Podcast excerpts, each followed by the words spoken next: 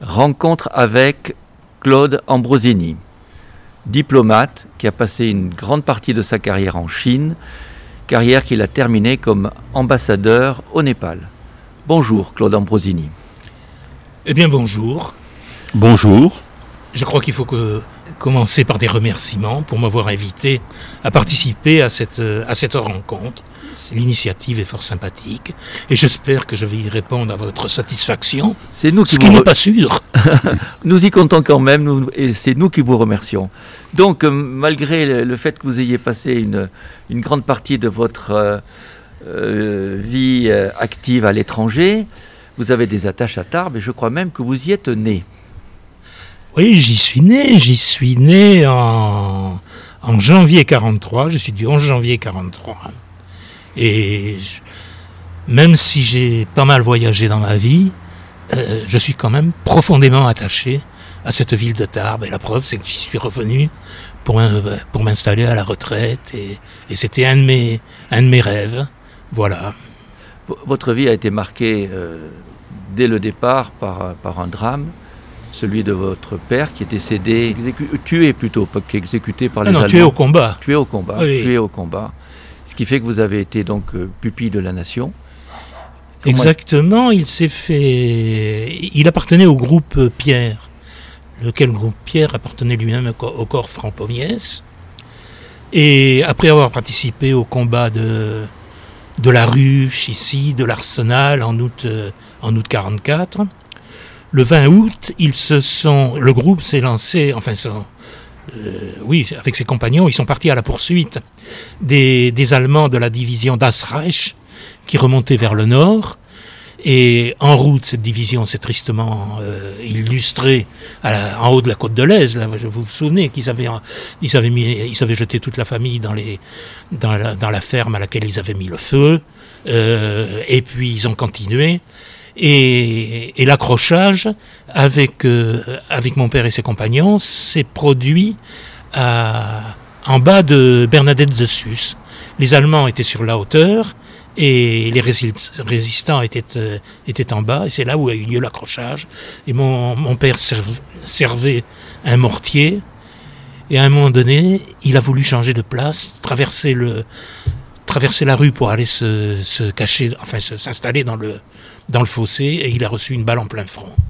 Et donc, il est décédé le jour de la libération, le 20, le 20 août 44. Et j'ai l'habitude de dire que c'est un des, un des, derniers tués de la région euh, à cette époque-là. C'était cet événement terrible a donc marqué d'entrée votre vie. Vous avez donc euh, vécu à Tarbes pour vos études jusqu'au jusqu'au bac? Jusqu'au bac, hein, jusqu'au bac. Hein. Alors vous, vous dites que cet événement a marqué ma vie, mais il n'y a pas que celui-là, parce que ma grand-mère, ma grand-mère maternelle, qui m'a en partie élevé, euh, elle aussi euh, était veuve de guerre. Mon, mon grand-père maternel s'est fait tuer au fort de Douaumont en 1917, et lui aussi d'une balle en plein front.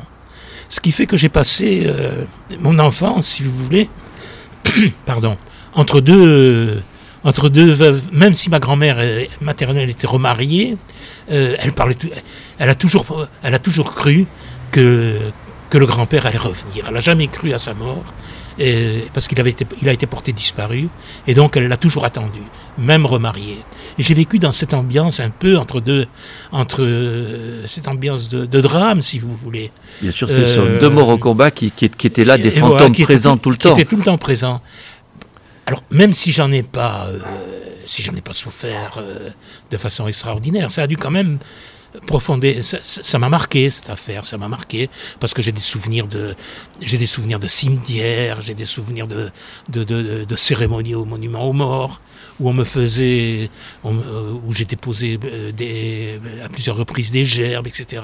Alors pour un petit gamin de 5, 6, 7 ans, c'est quand même pas fabuleux. Et pourtant, et pourtant, je dois dire que j'ai eu une enfance quand même assez heureuse, même très heureuse. J'allais, euh, j'allais très souvent. Ah, oui, il faut que je vous raconte quand même mes débuts. Euh, j'avais déjà l'esprit d'aventure. Parce que quand je suis rentré au lycée Théophile Gautier en, grande maternelle, eh ben, j'ai fugué le premier jour.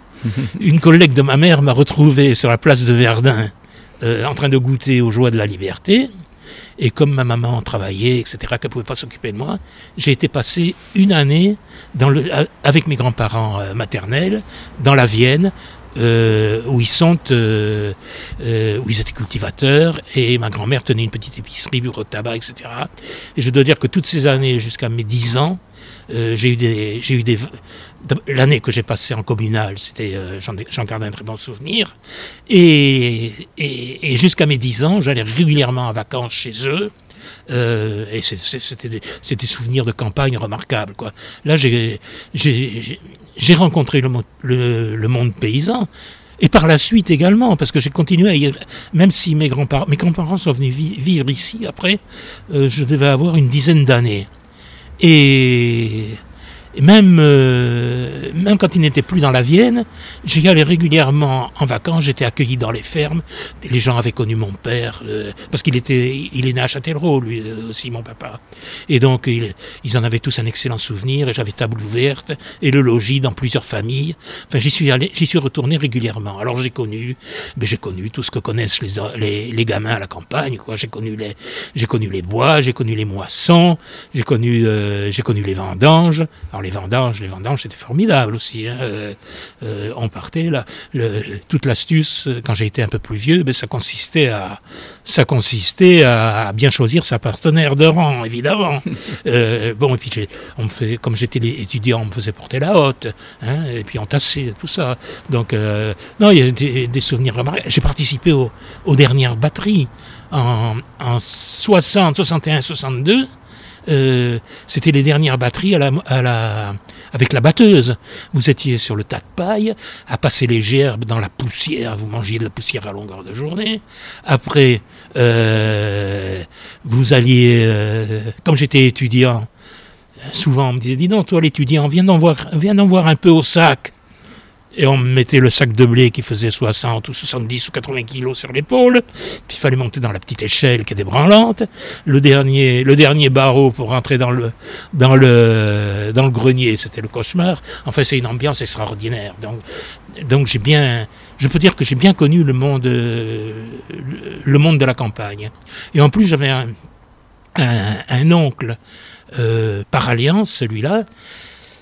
Il était d'Azerex et il travaillait à la ville, ici à Tarbes, mais quand il était de repos, il allait de temps en temps euh, donner un coup de main dans les fermes, pareil à Azerex, les fermes amies, et je l'ai accompagné souvent. Et là, j'ai fait les foins plusieurs fois, de, plusieurs années de suite à Azerex, et j'ai fait aussi. Euh, alors là, je me suis contenté de regarder hein, les labours avec la paire de bœufs. Euh, parce que c'était pas une mince affaire de, de faire travailler les, les bœufs, heureusement ils avaient une, les paysans du coin, ils avaient une collection de jurons en patois qui était bien, bien adaptée pour les faire avancer. Vous, le grand voyageur, vous êtes bien enraciné dans notre campagne. Exactement.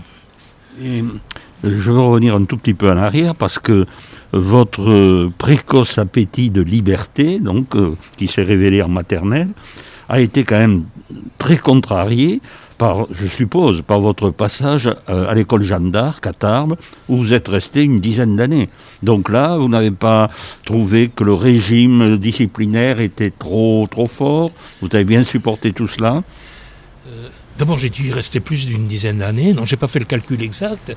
Mais du cours préparatoire à la philo, ça doit faire plus que dix ans, ça doit bien en Oui, mais il y a la période où vous étiez euh, dans le primaire euh, euh, de chez votre grand-mère, non? J'avais cru, non? Vous n'alliez pas à l'école primaire? Ah oui, mais ça c'était une année, j'avais quatre ans. Ah bon, ah bon, C'était Et quand je suis rentré à Jeanne d'Arc, c'était au, cours préparatoire avec les sœurs Prélat, ah, que tu as peut-être connues. Oui, oui. et d'ailleurs, mon fils aîné, pendant un de mes séjours à l'étranger, on l'avait mis à Tarbes chez, chez ma maman. Euh, et donc il est allé à Jeanne d'Arc lui aussi. Et lui aussi, il a eu une des sœurs Prélat comme institutrice qui se souvenait évidemment de moi et tout ça. Donc j'ai quand même une relation avec Jeanne d'Arc euh, assez très proche. Quel bilan faites-vous Et je n'ai pas souffert, contrairement à certains, je n'ai pas souffert de la discipline que ces bons pères assomptionnistes nous, nous, Vous nous faisait, hein. nous imposait euh, hein, le- la longue ceinture de cuir là, des- de l'uniforme assomptionniste. Euh, servait des, pas, ma- pas mal de fois à nous caresser les jambes. C'est- Mhm. serait un scandale aujourd'hui. Mais à l'époque, on accepte ça très bien. Et je suis très reconnaissant à cet établissement de l'éducation qui m'a donné. Non, c'est vrai. Et là, je parle, je parle vraiment sincèrement. Sincèrement, j'en ai un excellent souvenir. Mais avant de poursuivre, si vous voulez, je veux dire une chose parce que ça va m'échapper. Et figurez-vous que en remplissant la fichue attestation de dérogatoire ce matin, je me suis aperçu qu'on était le 18 novembre. Et le 18 novembre, c'est la date anniversaire de ma réussite au grand concours pour rentrer au Quai d'Orsay. C'était en 76. Parce que si vous voulez, il y a trois, il y a trois manières de rentrer au, trois voies au Quai d'Orsay. hein. Il y a l'ENA, hein, euh, après, les, après les grands corps, après la Cour des comptes et l'inspection des finances, euh, mon ministère fait partie de, fait partie de la botte. Hein, les, les, les, lau- les lauréats choisissent très souvent le Quai d'Orsay. Donc il y a l'ENA, et ça c'est la voie royale, ça, vous ouvre une, ça vous ouvre une carrière, si je puis dire, euh, pas sans problème, ça vous, ouvre, une- ça vous ouvre une, belle carrière. Et puis il y a le concours d'Orient, euh, qui est, qui est le, concours que j'ai passé. C'est également un concours de catégorie A. Et il y a un concours ministériel, interministériel, également concours de catégorie A. Et donc, si vous voulez, sur le papier, les, lauréats de ces trois concours ont la même, euh, ont la même euh, carrière, c'est-à-dire on arrive au top. Mais euh, évidemment, ceux de l'ENA, comme je l'ai dit, euh, c'est la voie royale. Euh, et pour les autres, il faut ramer un peu plus. Mais bon, on s'en accommode. Mais alors, avant de rentrer au ministère euh, en réussissant ce grand concours, vous avez quand même fait le choix de faire vos études à l'Institut des langues orientales. Qu'est-ce qu'est-ce qui amène un jeune Tarbé à faire ce choix? Est-ce que c'était le souhait de rentrer dans la carrière diplomatique? Est-ce que c'était une passion pour la Chine? Ou à l'époque de la Chine de Mao, est-ce que vous étiez intéressé par cette révolution? Eh bien, rien de tout ça. Rien de tout ça. Rien de tout ça. Je crois que je crois que faire les langues orientales, c'était pour moi euh, quelque chose, quelque chose d'un peu nébuleux. Et comme j'avais envie de, j'avais quand même envie de voyager. Ça, c'est sûr. J'avais envie de quitter Tarbes. Et euh, je me suis dit, euh, bon, euh, euh, les langues orientales, fatalement, euh, ça a un rapport avec avec le, le- le- avec l'étranger, avec l'au-delà. Allez, alors euh, j'ai eu cette idée. C'était la liberté. C'était la voyage. liberté et j'ai eu cette idée donc de venir. euh, D'abord, je voulais venir à Paris aussi. Après un bref passage à Toulouse, j'ai été au, j'ai fait Hippocagne au, au lycée euh, Fermat. Et et après l'année d'Hippocagne, euh, où j'ai eu la propédeutique, je suis, j'ai, j'ai été euh, une année en université où Jean-François, j'ai pas été très bon. J'ai pas été très bon. J'étais inscrit en histoire. Et j'avoue que la guerre de 30 ans, pendant une année, plus le, plus le, le costume à la cour espagnole sous Philippe II d'Espagne, ça m'a pas inspiré. Ça m'a pas inspiré. Et donc, je, et puis alors, il faut dire aussi que j'avais l'habitude, j'avais eu l'habitude d'être encadré à Jeanne d'Arc, à Fermat et tout ça, et me retrouver en, à l'université où c'est où c'est le travail personnel qui qui compte, etc. C'était pas mon, c'était vraiment pas mon mon, mon affaire. Mais l'apprentissage du chinois, c'est quand même ardu. Ah oui, mais ça c'était après. il- Alors Ah, donc, après quoi. ah oui, oui, oui, c'est après. Et donc, euh, j'ai, je me suis dit, à Toulouse, j'ai dit, il faut faire quelque chose d'autre. Il faut retomber dans un cadre qui me convienne.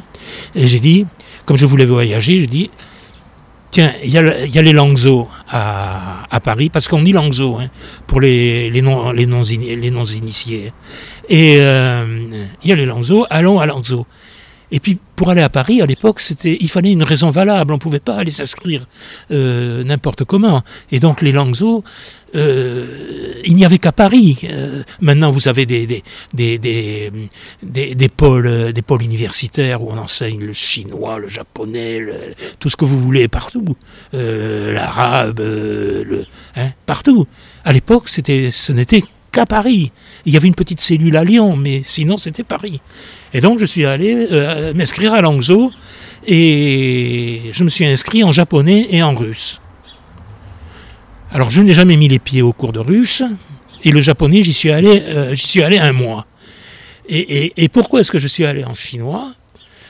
Eh c'est parce que le, jour de la, le jour de la rentrée, et je faisais les, les 100 pas dans le hall, quand j'ai vu une affiche euh, qui listait les, les, les cours de, chinois, civilisation, etc., première année, deuxième année. Et il se trouve que le cours de chinois, le premier en première année, commençait là, quelques minutes, euh, quelques minutes après. J'ai dit, tiens, je vais aller voir. Donc, comme je vous l'ai dit, je n'ai jamais mis les pieds en russe et j'ai fait un mois de japonais et je suis resté en chinois. J'ai passé les diplômes et euh, deux ans après, j'étais même pas, j'avais même pas terminé ma deuxième année de chinois quand euh, quand je suis parti en Chine. Donc là, vous, découvrez la Chine et je voudrais juste évoquer la, façon dont Lucien Baudard qui a écrit Monsieur le consul, c'est une analogie dès que j'ai su que vous étiez, vous avez été consul en Chine. Il, décrit la, Chine un petit peu avant celle euh, que vous avez découverte, Chine de misère et de famine, de faste et de mendicité, qui sent le cadavre et l'excrément. Chine des mouches, des espions, des lépreux, des têtes coupées, un pays grouillant, chaotique, opium, bordel, supplice, massacre. Est-ce que vous avez connu cette Chine? Alors j'ai connu cette Chine à, deux exceptions, deux ou trois exceptions près. Je n'ai pas connu les. Je n'ai pas connu. Qu'est-ce qu'il dit? Cette Chine qui est crasseuse, elle est, qui, qui, qui Oui, alors ça, je n'ai pas connu les exécutions. Ces oppositions, ces contrastes. Je, je n'ai pas connu les, les, les, les, cadavres dans la rue, bien sûr. Je n'ai pas connu le, les exécutions. Euh, encore que, encore que si, si, si, si, il y avait des exécutions. Je n'ai jamais assisté aux exécutions publiques, mais il y en avait encore, dans un autre contexte, bien sûr. Et ah, par contre, les excréments, euh, c'est la pauvreté, tout ça, je suis tout à fait d'accord avec ce que vous venez de dire. C'est ce que j'ai, c'est ce que j'ai connu, oui, bien sûr, bien sûr. Et alors, pour puisque vous avez parlé de Baudard, quand je suis parti, euh, quand je suis parti pour Shanghai, euh, mon grand regret, mon grand regret, c'est de ne, de ne pas l'avoir rencontré. J'ai rencontré plusieurs, euh, plusieurs autres euh, grandes personnalités qui s'occupaient de la Chine, etc. Et il ne s'est pas trouvé, je ne me suis pas trouvé à prendre un rendez-vous auprès de lui. Et, malheureusement, après, il est décédé, etc. Et vraiment, ça, je le regrette. Je le regrette parce que c'est un personnage extraordinaire. Hein. c'est un personnage extraordinaire. Il avait une façon de parler, mais c'est un torrent quand il parlait. Non, quand j'ai dit Shanghai, euh, ce n'est pas à ce moment-là que j'ai voulu le rencontrer. C'est quand je suis parti à Saïgon où là aussi il a des descriptions de Saïgon absolument extraordinaires et tout, de l'ambiance, de l'ambiance de guerre, des correspondants de guerre et tout. Et, euh, ça c'est un, un, de mes grands regrets. Oui, voilà. Je voudrais qu'on revienne un instant au Langzo. Euh, au Langzo, euh, est-ce que vous avez été en même temps euh, élève que quelques noms très connus chez les historiens comme Bianco, comme Domnac, comme Marie-Claire Bergère, comme non, ils sont pas de votre génération? Ah si, bien sûr, bien sûr. Alors ils sont de la génération précédente pour certains, tu viens de citer Bergère. Mhm. Ça a été ma, prof, ma professeure de, de, de, géographie. De, euh, sur la géographie chinoise. Mm, d'accord. Euh, alors Bianco, je l'ai connu, euh, je il fréquentait le, le centre de, documentation donc, qui était dirigé par le général Guillermas. Je l'ai connu, je, je l'ai rencontré plusieurs fois à, au centre. J'ai connu euh, Jean-Luc Domenac, qui a été un ami pendant un temps, euh, un grand ami même. Et puis, euh, ben, c'est comme la vie, comme la vie le veut souvent. on a, fini par se perdre de vue, quoi. Mais je lis, je, je suis toujours très content quand euh, il intervient à la radio ou à la télévision. J'ai lu ses livres et je dois dire que je partage, euh, je partage une grande, grande partie de ses analyses. Hein. Euh, c'est quand même c'est quand même quelqu'un sur la Chine qui connaît, qui connaît le problème. D'abord, il y a vécu, il y a vécu quand même pas mal de temps. Je crois qu'il a été en poste 4 ou 5 ans à Pékin. Donc voilà, il a fait sa thèse. Et puis, et puis alors j'ai connu j'ai connu au Langzhou, au Langzhou, j'ai connu J'en ai connu d'autres que, que j'ai retrouvé alors à Pékin lorsque j'étais lecteur de, français ou étudiant.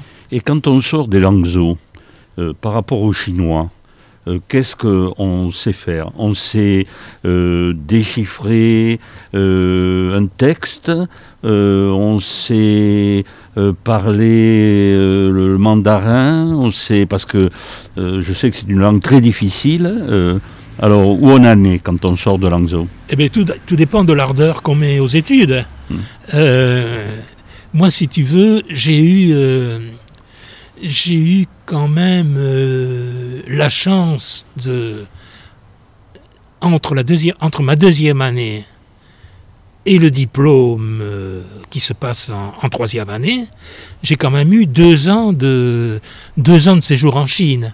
Alors je ne peux pas trop répondre à ta, à ta question euh, sur ce qu'on sait en sortant de Langzhou. J'imagine qu'on j'imagine qu'on en sait quand même pas mal, parce qu'il y, a des, il y a des professeurs de...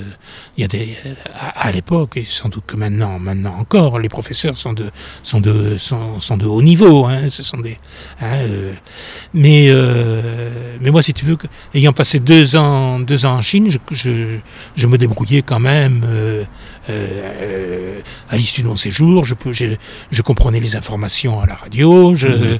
lisais le journal, euh, etc. D'accord. donc là, quand vous êtes allé euh, pendant ces deux années en Chine, vous avez quand même découvert Pékin sans le moindre immeuble, entouré de ses murailles. Cette Chine, c'est ah. extraordinaire. Et en même temps, vous avez découvert le totalitarisme de, de, la Chine communiste. Quand vous parlez du vieux Pékin, là, vous remet, vous remet de, de vieux souvenirs et de bons souvenirs. Pékin, c'était absolument fabuleux. Hein. Euh, quand je suis sorti de l'aéroport, là, il est à combien? Une vingtaine de kilomètres peut-être du centre, du centre, une trentaine.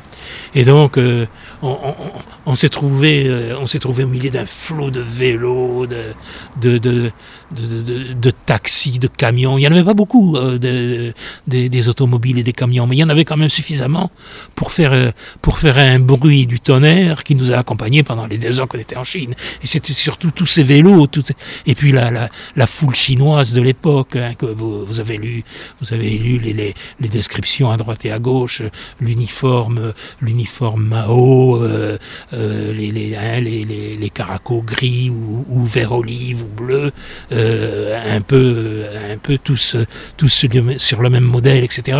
Donc c'était quand même une ambiance, une ambiance vraiment intéressante, quoi, sympathique. Et puis alors vous, vous parlez de, vous parlez de l'aspect de la Chine, de, de Pékin, de Pékin effectivement, il n'y avait pas, à l'époque, il n'y avait pas de construction, de, construction très haute. Ce qui fait que quand vous arriviez dans la campagne, euh, vous aviez les, par certains endroits, vous aviez, vous aviez une vue sur les, sur les murailles. Et c'était absolument fabuleux, fabuleux. Euh, et j'ai vu, euh, donc je suis resté deux ans, et j'ai vu les premiers, les premiers coups de pioche donnés dans une des portes, fin mi-66, là, et, on ne savait pas trop qui, euh, à quoi ça correspondait. Quoi. Euh, bon, ils détruisaient une porte, ils détruisaient une porte. Mais en fait, ils ont détruit l'ensemble de la muraille de ces portes pour construire le premier périphérique euh, sur cet emplacement. Ce qui est quand même ils le reconnaissent, ils le reconnaissent maintenant. C'est une erreur, une erreur colossale, colossale. Surtout, surtout avec le développement qu'a pris la Chine sur le plan touristique, etc. Ça avait une allure et si vous me permettez l'expression, ça avait une gueule extraordinaire, extraordinaire. Voilà. Quand vous arrivez pour votre premier séjour en Chine, donc, euh, c'est euh, le début, enfin, disons que la révolution culturelle est en train de s'enclencher. Hein. Vous êtes là de 64 à 66. Alors, J'aimerais savoir, euh, Frédéric Gelbert vous a posé la question, mais vous avez, n'avez pas voulu répondre, en vous demandant si comme beaucoup de jeunes étudiants français à l'époque, euh, vous étiez attiré par le maoïsme. Et quels étaient, d'un point de vue politique, vos rapports? Est-ce que, lorsque vous avez été nommé lecteur euh, à, Pékin, euh, est-ce qu'il y avait un dossier examiné par les Chinois pour savoir si vous étiez dans la ligne maoïste ou pas? Enfin, vous, personnellement, où en étiez-vous à ce sujet? Je te reprends un petit peu quand même, quand tu dis que j'ai pas voulu répondre. si, j'ai répondu sans tout, tout le point qu'a soulevé notre, mon interlocuteur ou mon intervieweur. Euh, ça correspond pas du tout à, ce que je pensais. Ce que je pensais, moi, c'était, je voulais aller à l'étranger. Hein. Je voulais ni aller faire la révolution chinoise, mmh. ni, ni ceci, ni cela. Je voulais partir à l'étranger. Voilà qui est dit explicitement, mais qui ne l'était pas. Et il se trouve, il se trouve que euh, avec, euh, avec le chinois, j'ai eu la chance de, de, rentrer dans une filière qui m'y a conduit tout gentiment. Parce que moi, j'ai commencé l'Angzo en 62, la deuxième année, non, la, la, première année en 63, et en janvier 64, c'est-à-dire je commençais à peine ma, deuxième année, quand euh, notre professeur, qui était euh, euh, Robert, Robert un grand sinologue qui est décédé malheureusement, jeune, est arrivé en disant, ben voilà, les, on, venait de signer, on venait de reconnaître la Chine, le général de Gaulle venait de reconnaître la Chine en janvier 64, si ma mémoire est bonne, le 27 janvier, et elle l'est. il est arrivé un jour en disant, ben voilà, euh, les Chinois, les Chinois donc euh, après la reconnaissance de la Chine, il y a eu un accord culturel de signer, etc. Et les Chinois souhaiteraient avoir quelques, lecteurs, quelques lecteurs de français pour leurs, pour leurs universités et leur institut de langue. Qui veut y aller? Eh bien moi, monsieur, moi, monsieur. Et ça, c'était au printemps. Et deux mois après, deux mois après, j'arrivais à Pékin. Alors vous êtes resté euh, donc de 64 à 66. Euh, est-ce que vous avez compris un peu ce qui se passait? Parce que donc, il, vous voit euh, entre, il y avait donc une lutte à mort. On, l'apprendra par la suite. Il y avait une lutte à mort entre les maoïstes qui étaient en train de perdre un peu le pouvoir et puis ce qu'on appelait les pragmatistes au sein du parti. Et Mao va essayer de récupérer donc le pouvoir euh, en lançant la révolution culturelle. Bon, aujourd'hui, c'est devenu clair, mais à l'époque, ça ne l'était pas du tout. Alors, ah, non seulement ça l'était pas. Qu'est-ce que vous compreniez? Non seulement c'était pas clair, rien. Euh, non seulement c'était pas clair, mais j'étais pas le seul à pas trop y comprendre. Et même les grands spécialistes euh, dans, dans, les ambassades, etc., à commencer par la nôtre, ils se posaient des questions, ils naviguaient à vue, ils savaient pas ce qui était en train de se préparer. Personne personne ne pouvait s'imaginer euh, en, en, 64-65 euh, ce qui allait se passer quelques mois après, en 66, en, quand a éclaté la révolution culturelle en 66. Effectivement, il y a eu la, le grignotage progressif du, du, pouvoir, du pouvoir par Mao. Hein, il l'avait mais il l'avait d'une façon assez, euh, assez ambiguë. En fait, il avait quand même des problèmes au sein, de, au sein, du, au sein du parti. Hein. Il y avait eu l'affaire du maréchal euh, qui avait été limogé, etc. Il avait été, euh, il avait été critiqué pour, le, pour l'initiative malheureuse du Grand Bond en avant. Il avait, bon, enfin, il avait des problèmes. Et donc, il a, en 60, en 60 peut-être. oui. 64, il a lancé ce mouvement, ce mouvement, euh, pas tout de suite, il a lancé ce mouvement de rectification euh, ah oui, droitière. Euh, socialiste, qui était une campagne au début, on a vu ça comme une campagne, une de plus, parce qu'il y en a eu des campagnes en Chine. Et, ça n'a pas pris. Ça n'a pas pris. Et alors, ironie, ironie de l'histoire, celui qui a été chargé de conduire cette campagne de rectification, c'était le président, euh, le président de la Liu, Liu, Liu Shaoxi, le président de la République. Et ça a été une des premières, une des premières grandes victimes de la révolution culturelle quelques mois après. Voilà.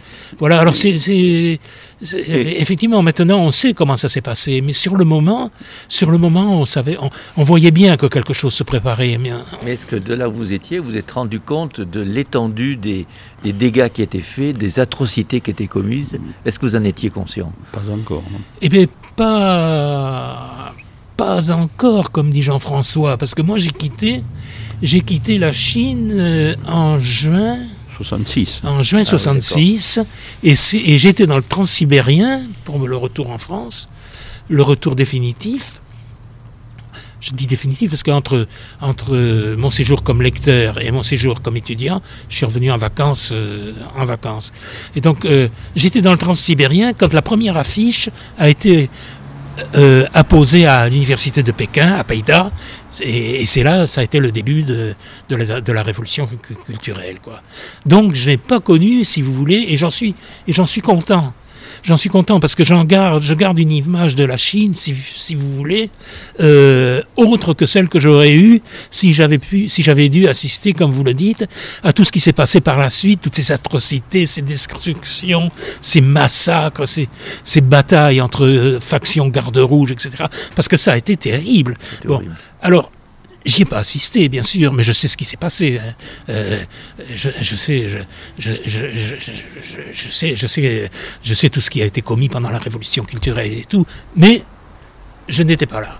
Je n'étais pas là, et ce qui me permet de garder une image de la Chine autre que celle que euh, que j'aurais dans mon dans, mon cœur, si vous voulez, si j'avais si j'avais été pris dans cette tourmente, quoi. Parce que quand j'étais lecteur la première année, les étrangers étaient intouchables. Intouchables. On était, vraiment, les rois, hein, personnes sacrées, engagées par le gouvernement chinois, etc. Euh, mais sous pendant la révolution culturelle, ça n'a pas été la même affaire. Et, là, les étrangers, ben, ils ont été mis à la, accommodés à la sauce commune, si je puis dire. Euh, les diplomates euh, ont, été, ont eu pas mal de problèmes, les correspondants de, presse, les journalistes également. Il y a eu, je me souviens, notre ambassadeur de l'époque, qui était Lucien Paille. C'est lui qui nous a, c'est lui qui nous a mariés d'ailleurs. Euh, il avait été accompagné avec ses collègues, avec ses collègues euh, diplomates. Il avait été accompagné le, soviétique qui quittait définitivement la Chine. Et ils ont été sur la route. Ils, ont dû lui faire la haie entre, entre la voiture et, l'aéroport pour le protéger. Et, les uns et les autres, ils, ils ont reçu une distribution de Orion bien généreuse. Et puis il y a eu des, des, des slogans anti-français. Souvenez-vous de cette affaire des, euh, ce qui a valu au général de dire, euh, au, général de, Gaulle de dire, c'est bien la première fois que je me fais traiter de chien par, les euh, des Pékinois. Et c'était vrai. Il y a eu l'incident Richard. Je ne sais pas si vous vous souvenez de l'incident Richard. C'était notre conseiller commercial. L'ambassade à l'époque, ça a changé maintenant, mais l'ambassade à l'époque était, euh, était en vis-à-vis d'une station essence.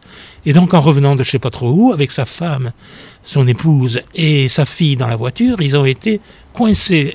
Il a voulu faire de l'essence. Euh, euh, là, ils ont été coincés au milieu de la route par une foule hurlante pendant des heures et des heures sous, les, sous le regard impassible de la, de la sentinelle chinoise baïonnette au canon qui gardait l'entrée de l'ambassade et tout. Et ça a duré des heures. Ça fait, non, c'est un incident qui a fait le tour du monde, ça. Voilà, donc. Euh, oui, c'est. C'était pas gay. C'était pas gay. Je dis, je l'ai pas connu vraiment, mais c'était pas gay. Alors pendant dix ans, euh, la Chine, c'est fini, si je peux dire. Dans votre curriculum vitae, donc de 1966 à 1977, vous êtes à Paris, c'est là que vous passez d'abord le concours d'entrée au Quai d'Orsay. Comment ça se passe ce concours? Il y, a des, il y a des épreuves écrites, des épreuves orales, euh, euh, ou surtout des épreuves orales? Oh, ben C'est comme le concours de toutes les grandes écoles. Hein. Euh, alors, il y a une épreuve de culture générale, de civilisation, de, de, enfin, etc., etc. Et ils ont ajouté depuis quelques années, ce qui est un signe des temps, ils ont ajouté une ou deux, une ou deux épreuves d'économie. Hein. plus, plus alors euh, les épreuves de langue, comme c'était comme je passais le concours de le concours d'Orient, il y avait les épreuves de langue. Il fallait euh, pour le grand concours, il fallait deux langues, euh, deux langues orientales. Donc j'avais le chinois.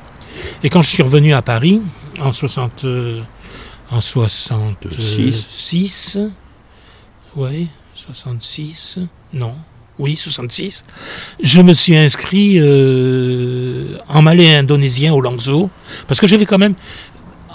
Alors là, à l'époque, j'avais entendu parler de ce concours d'Orient. Et comme il fallait bien faire quelque chose, j'avais gardé ça dans un coin de ma mémoire.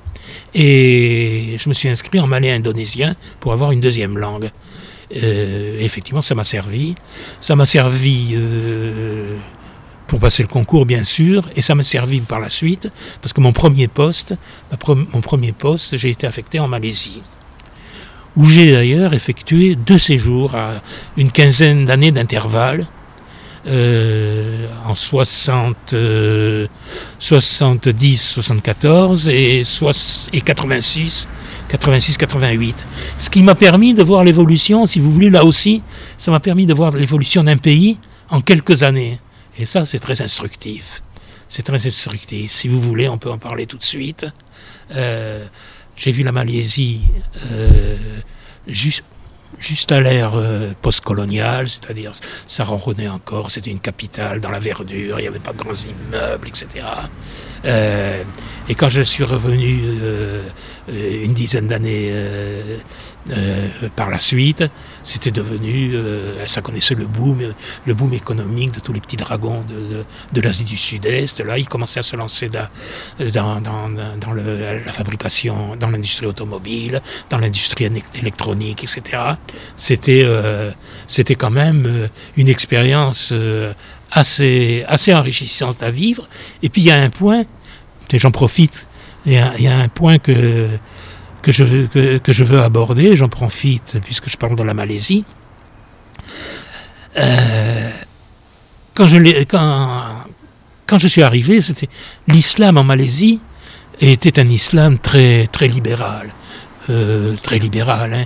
Les, les Malais venaient chez vous, euh, buvaient de l'alcool, n'hésitez pas devant une assiette, une assiette de charcuterie, etc., etc. Mais dix ans après, ce n'était plus la même chanson. Le Premier ministre, qui vient d'ailleurs, euh, il a été Premier ministre jusqu'à une date tout à fait récente, M. Mahathir, lequel d'ailleurs tout récemment a été assez virulent à l'égard de notre de notre, euh, de notre pays, de notre gouvernement, etc. Je ne sais pas si vous l'avez euh, constaté, mais c'était euh, c'était assez dur comme propos. Et, et, donc pour des raisons électorales, etc.,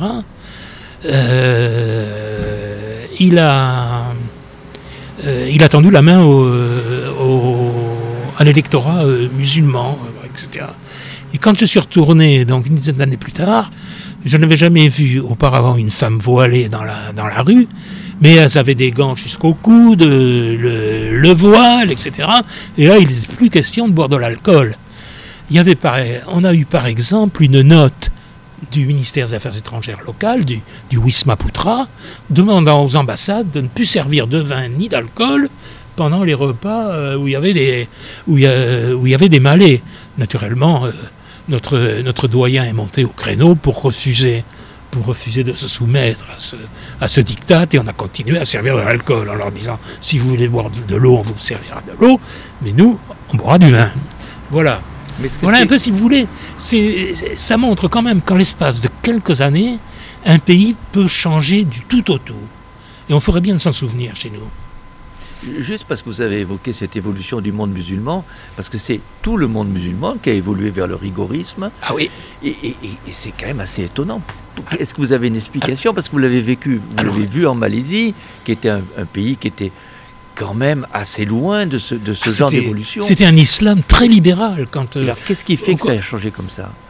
C'est le salafisme, non Et c'est ça, s'est étendu dans tout le monde musulman. Et ah c'est le, c'est là, c'est le, les frères musulmans. C'est l'intervention, euh, c'est l'intervention sous diverses formes de, comme tu dis, des, des frères musulmans, et puis de, de, de, pays qui ont quand même une, une, grande, grande influence dans le, partout dans le monde, hein, comme l'Arabie Saoudite, le Qatar, où, où j'ai mon deuxième fils, où mon, mon aîné est au Qatar ce qui, me, cause pas mal de soucis en ce moment, quand même, je, m'inquiète un peu pour lui.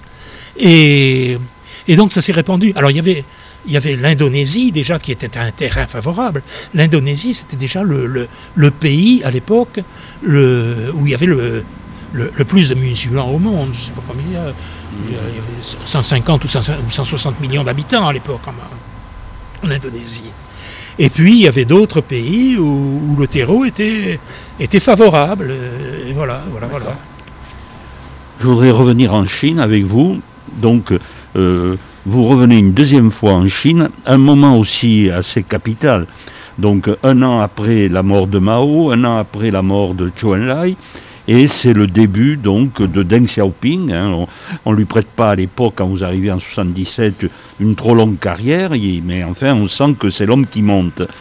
Et euh, vous assistez notamment à quelque chose qu'on a un peu oublié en Occident, qu'on a appelé le premier printemps de Pékin, c'est-à-dire donc entre, en 77-78, euh, une révolte euh, compliquée, comme toutes les révoltes chinoises de cette époque, c'est-à-dire manipulée plus ou moins par Deng Xiaoping, et euh, vous avez raconté dans un article que euh, vous êtes allé sur place, notamment pendant cette année de grande...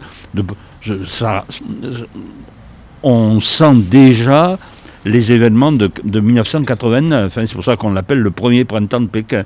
Donc vous êtes allé sur ce mur de la démocratie à Pékin, l'Occident, comment vous avez prononcé Le mur, euh, non, le mur de la liberté, comment vous l'appelez en chinois? Sidan Sidan. Sidan, bon.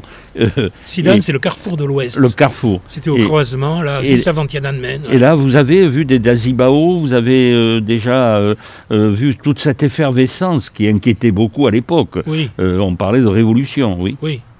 Mais tu as, tu as sauté un peu vite, là. Il y a, ah quand, même, il y a quand même une période et que, sur laquelle il faut, il faut, il faut, il faut que je parle un petit peu c'est pendant mon deuxième séjour comme étudiant en Chine.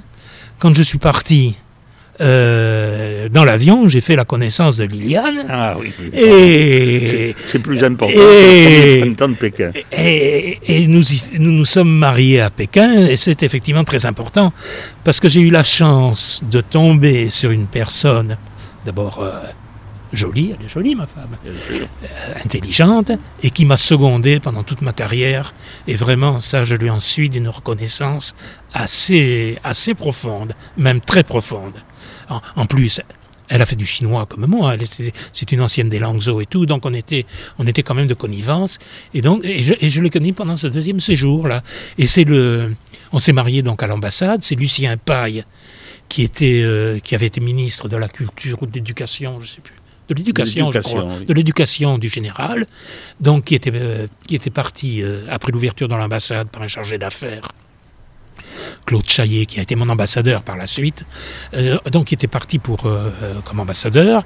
Et j'ai été le, on a été le troisième mariage à Pékin, après celui de Mingui, qui était, qui était premier conseiller, qui a fait une, une belle carrière lui aussi le mariage de, du général Guillermas avec une, avec une Finlandaise. Et donc été le troisième mariage. Alors c'était à l'époque un mariage à l'ambassade à Pékin, c'était un petit événement. Quoi. Ça, ça, ça, ça, mérite quand même d'être dit. Voilà. Euh, alors je reviens à ta, à ta question sur, euh, le, mur de la, sur le mur de la démocratie. Et c'est vrai qu'on allait. Alors, j'avais un ambassadeur, ça, ça c'était en 78 j'avais un ambassadeur qui était Claude Arnaud, qui était un grand ambassadeur, petit par la taille, mais vraiment grand par là. Ça a été un, de nos grands diplomates. Et si vous me passez l'expression, il rigolait pas. Euh, il, fallait, euh, il, fallait répondre. Et donc, tous les matins. Vous étiez secrétaire d'ambassade J'étais, euh, je me souviens plus si j'étais premier ou deuxième secrétaire. Enfin, oui, enfin j'étais secrétaire, oui. Et j'étais chargé du, du dossier de politique intérieure, précisément. Et donc, euh, tous les matins, on allait au mur de la démocratie, euh, essayer de déchiffrer, euh, ce qui était un exercice quand même assez difficile. Parce que le chinois, en caractère d'imprimerie, c'est pas facile. Mais en, écriture cursive, hein, c'est un peu mystérieux. Enfin, on essayait quand même, tant bien que mal, de déchiffrer les, les affiches, les dates de port. On se faisait aider par des Chinois qui étaient là, qui, nous parlaient très volontiers. Alors c'était très ouvert l'ambiance. Euh, au, mur de la démocratie, tout le monde, tout le monde discutait, tout le monde, tout le monde parlait, tout ça. Euh, ils ne s'étonnaient pas du tout de voir des longs nez. Les longs nez, c'est les étrangers. Hein. De voir des étrangers, au contraire, euh, il y, avait une ambiance qui était, qui était, qui était bonne pour le travail, disons. Et on revenait, on revenait à l'ambassade. Je dis on parce que il y avait aussi l'attaché de presse qui faisait partie de la fête. Et puis, euh, et puis une autre personne qui était, et puis la, la documentaliste. Euh, tout ça, tout ça, ça parlait chinois. Donc euh, on revenait à l'ambassade, on faisait nos papiers, etc. Et on essayait de le faire euh, le, plus vite possible parce que on était en concurrence directe avec un redoutable trio, duo, qui était le correspondant de l'AFP, que tu as peut-être connu, Doron. Oui, Francis, Do- Francis Doron, exactement, oui, oui. qui est malheureusement décédé, Mhm. qui était un bon copain. Et le correspondant de. Alors lui, euh, qui était un, grand, un, un vrai connaisseur de la Chine. Et. Et. et et Bianic, Georges Bianic, qui était le, directeur du bureau de l'AFP à l'époque. Et donc ce duo était redoutable. hein. Vraiment, ils étaient, sur place, ils avaient leur réseau, etc., etc. Mais ils étaient quand même assez gentils pour nous faire passer des informations quand même, de temps en temps. Et on essayait, auprès de notre ambassadeur, ben, on essayait de tenir la route par rapport à ces deux journalistes qui étaient remarquables. Ce qui n'a pas été toujours le cas à Pékin. Euh, mais là, euh, là, on avait des gens de, des gens de gros calibre. oui. Et si vous vous sou- vous vous souvenez, c'est pas sûr quand même, euh, est-ce que en 78, puisque vous êtes en 78, euh, vous avez le sentiment que Wakofeng, qui est au pouvoir, est en train de le perdre et Deng Xiaoping vraiment prend de plus en plus d'importance? Est-ce que vous avez déjà ce sentiment? Oui. On a fait. C'est rien. Euh, on a euh, Deng Xiaoping a fait plusieurs allers-retours hein, euh, entre le entre Oui. les hautes instances du parti et puis le et puis le travail manuel dans les champs ou dans ou en usine ou je sais pas trop où. Euh, il a eu des moments de des, des moments difficiles, mais à l'époque. euh, on sentait nettement que qu'il était euh, qu'il était sur le retour quoi, et que Roi Gofeng était sur le déclin. Donc, Mais com- comment est-ce qu'il fait pour euh, reprendre la tête de, de- de l'État, de reprendre le pouvoir de fait en, en sortant de ses champs ou de ses usines? Ah oui, mais ça Il avait gardé ses réseaux, il avait gardé son Eh influence. oui. Et oui, ça c'est le, c'est tout, euh, c'est tout le, le, le- le- le mystère de la politique intérieure chinoise, de la, de, au, sein des autres instances du parti. Il y a, il y a des clans, des réseaux, des dans l'armée notamment, il euh, dans l'armée. appuis. Il avait des sérieux appuis dans l'armée, c'est vrai. Euh, et donc, euh, et donc, ce retour a été préparé. Alors, on, on, on scrutait, on scrutait les rigoureusement les listes de personnalités dans les journaux. Chaque fois qu'il y avait une, une manifestation, une, une inauguration, un truc comme ça, les Chinois donnaient des listes entières de, de personnalités qui assistaient à l'événement. Et on regardait, on regardait, on regardait, on attendait le retour de Deng de, Xiaoping, jusqu'au jour où, au milieu d'une liste, je ne me souviens plus à quelle occasion, euh, mais pas en tête de liste, hein, au, milieu du, au, milieu de toutes les personnes, les personnages cités, on a vu le nom, le nom de Deng Xiaoping. Et puis là, euh, ça a été l'enchaînement jusqu'au ben, jusqu'au troisième plénum du. Je ne sais, plus- je sais plus quel numéro dans le comité central, le 81. huitième, le huitième peut-être, en 78. En 78, euh, ça a été le. Ça a été le retour de Deng Xiaoping. Oui. Ouais. Donc, Oui. donc, avec Deng Xiaoping, il y a eu un, un renouveau, il y a eu la mise en place de quelque chose qui ressemble plus à un capitalisme qu'à une société communiste, mais il y a eu une explosion Ah oui, oui, de la été- Chine. Le Je- retour. C'est euh, extraordinaire. Est-ce le que- re- le- vous le retour vous de- Vous y avez le- assisté, oui. Oui, le retour de Deng Xiaoping a vraiment marqué, enfin, et ça c'est la volonté de Deng Xiaoping lui-même, euh, a vraiment marqué euh, l'ouverture, euh, l'ouverture de la Chine à l'économie. euh, Mais est-ce que vous imaginiez qu'elle irait aussi vite? Ah non. C'est passé extraordinaire. Moi, je prends juste un exemple. Shanghai, Pudong, dans les années 80, c'était un marécage. 20 ans après, c'est Manhattan. Oui. C'est incroyable. Il y a un autre marécage que, que je peux citer, c'est celui de Shenzhen. Quand j'étais consul général à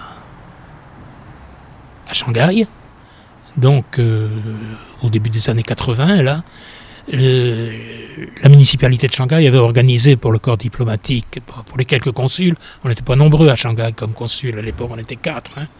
Il y avait les Polonais pour des... Ils étaient là pour des, pour des raisons maritimes. Alors je ne sais, pas- sais pas pourquoi exactement. Euh, il y avait les Russes, il y avait les Japonais, il y avait nous et il y avait euh, les Américains. Donc Et la municipalité avait organisé un, voyage dans le, dans le sud, dans le Guangdong, et, et ils nous avaient emmenés sur, à Shenzhen. Et je peux vous dire que Shenzhen, mais c'était pire que le marécage. C'était les, les grands espaces euh, des westerns. Euh, il n'y avait rien, il y avait rien. Il y avait de la poussière, des joncs, des, des flaques d'eau. Il n'y avait rien, rien, rien. Et il nous avait fait tout un, toute une présentation en disant ben voilà Shanghai, voilà euh, Shenzhen, voilà ce que nous avons l'intention de faire, ceci, cela. Euh, euh, nous l'avons, nous avons institué une zone économique spéciale pour attirer les investisseurs étrangers, les bon bref enfin tout ce qui tout ce qui s'est tout ce qui s'est passé par la suite. Et j'avais été tellement impressionné, pourtant je suis pas très impressionnable, mais j'avais fait un papier en en relatant tout ça, en disant voilà, c'est l'avenir, c'est ceci, cela. Et l'ambassadeur de l'époque à Pékin, qui était Claude Chaillet, qui était très, très, adorable, il m'avait appelé en disant euh, oui, oui, je, viens de voir votre papier là sur, euh, sur Shenzhen, mais vous savez que Shenzhen, ça fait pas partie de votre circonscription consulaire. Et l'ambassadeur en Chine, c'est moi, ça aurait dû partir sous ma signature. C'était très gentil, comme, euh, mais, j'avais fait ce papier et vraiment j'y croyais. Et effectivement, euh, ça n'a pas été démenti par la, par la suite. C'est Claude Ambrosini, euh, vous êtes nommé consul général à Shanghai.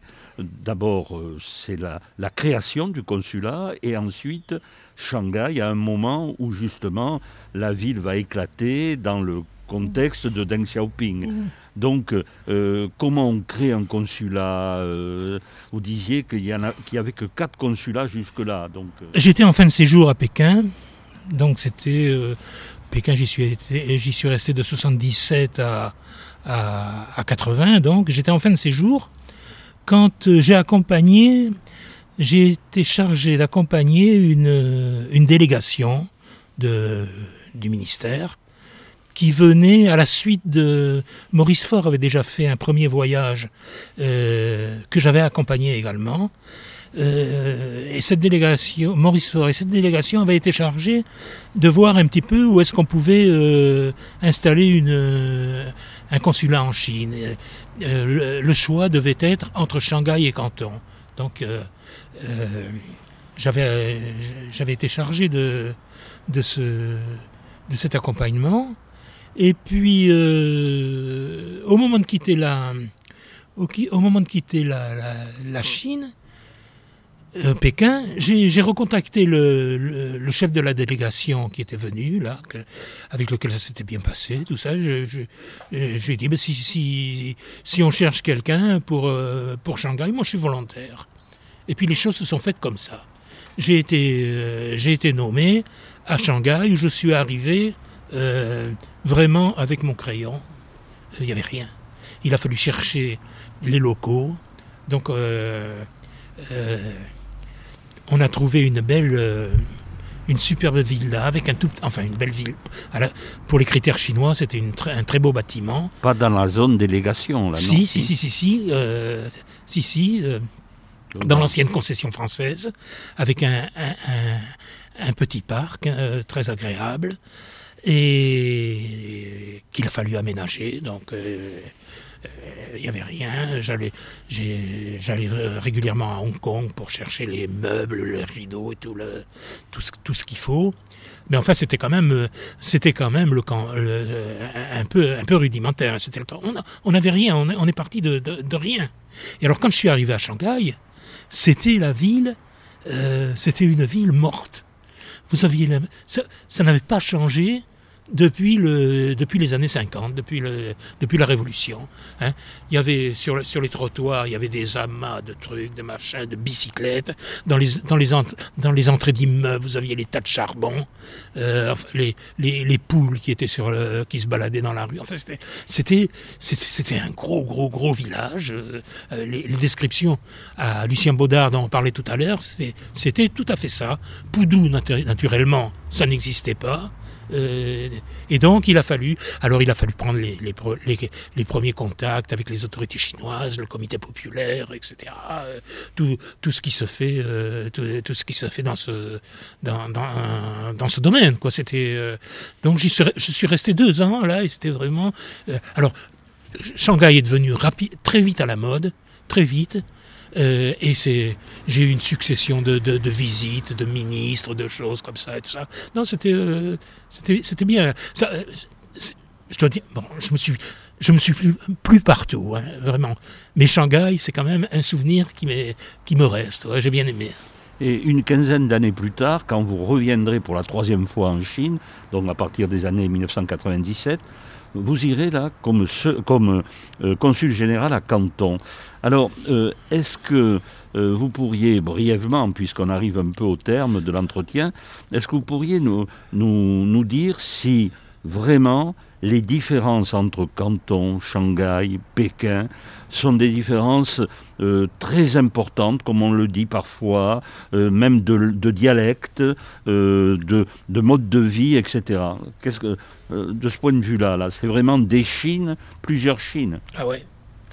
Oui, ça incontestablement, incontestablement. Mais j'ai réouvert avant, d'aller plus loin, j'ai réouvert le consulat de Canton également, euh, qui avait été fermé en, en, je sais plus, en 91, je crois. Quand est-ce qu'on a eu là euh, euh, on, a, on a vendu les, les, les mirages à, à, Taïwan et les Chinois avaient pris un coup de sang là. Et donc une des punitions, une des représailles, ça avait été la fermeture de notre consulat à, à, à Canton. Et puis les choses s'étant remises sur les bons rails, le président Chirac devant aller en visite d'État à Pékin au mois d'avril 97, je crois, euh, la réouverture du consulat faisait partie des, négociations et du, et, et, du, et, du, contrat, si je puis dire. Et donc on cherchait des, moi j'étais à Paris à ce moment-là J'étais à Paris où je, dirigeais le service de la, circulation des étrangers. Ça faisait deux ou trois ans que j'étais, rue Marignan, bien installé dans des, beaux locaux, près des Champs-Élysées. Enfin, c'était très bien tout ça. Et puis, euh, il cherchait désespérément quelqu'un pour aller ouvrir Shanghai. Et là encore, je me suis porté, euh, je me suis porté volontaire. Canton. Hein. Euh, Canton, oui, excusez-moi. Je me suis porté volontaire pour aller, euh, faire cette euh, réouverture. Mais là, j'ai trouvé un consulat, donc le, service commercial, lui, n'avait pas été fermé. Il avait gardé, avait les, anciens locaux, enfin non, les locaux qui avaient été trouvés dans une immense tour, la plus haute d'ailleurs, à l'époque la plus haute tour de Canton, qui faisait 64 étages. Oui, 64. Mais naturellement, maintenant, elle est toute petite par rapport aux autres.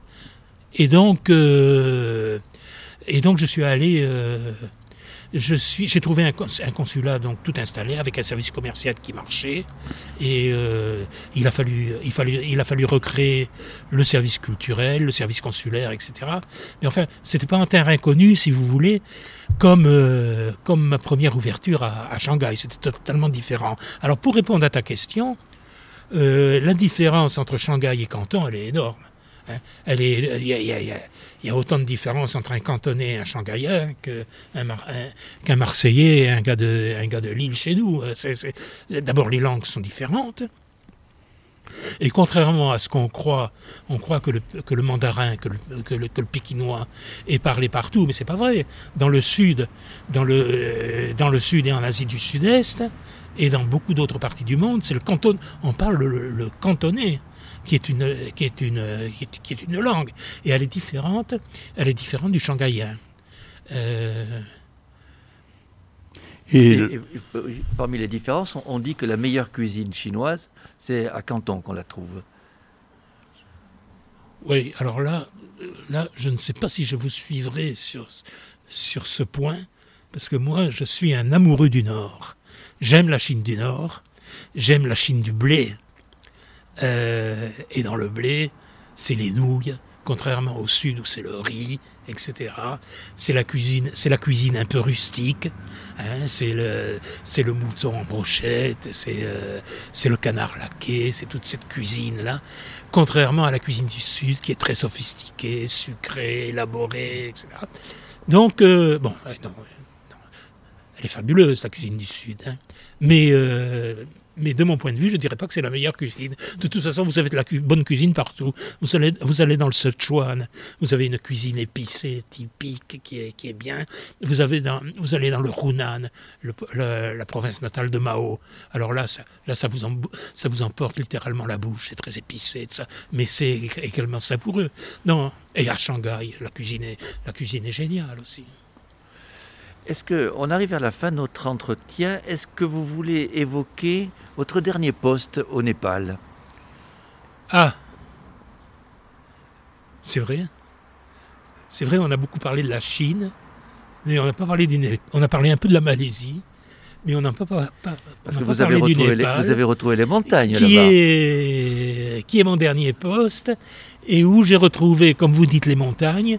Et ça, ça a été un des aspects de mon séjour aussi important dans la relation que j'ai eue avec les Népalais euh, pour la coopération en matière de, en matière de montagne avec les, centres, euh, les centres euh, euh, de Grenoble, etc., les centres français. Des formations de guides, je crois, ça a été... Des alpinistes, des guides, euh, tout ça.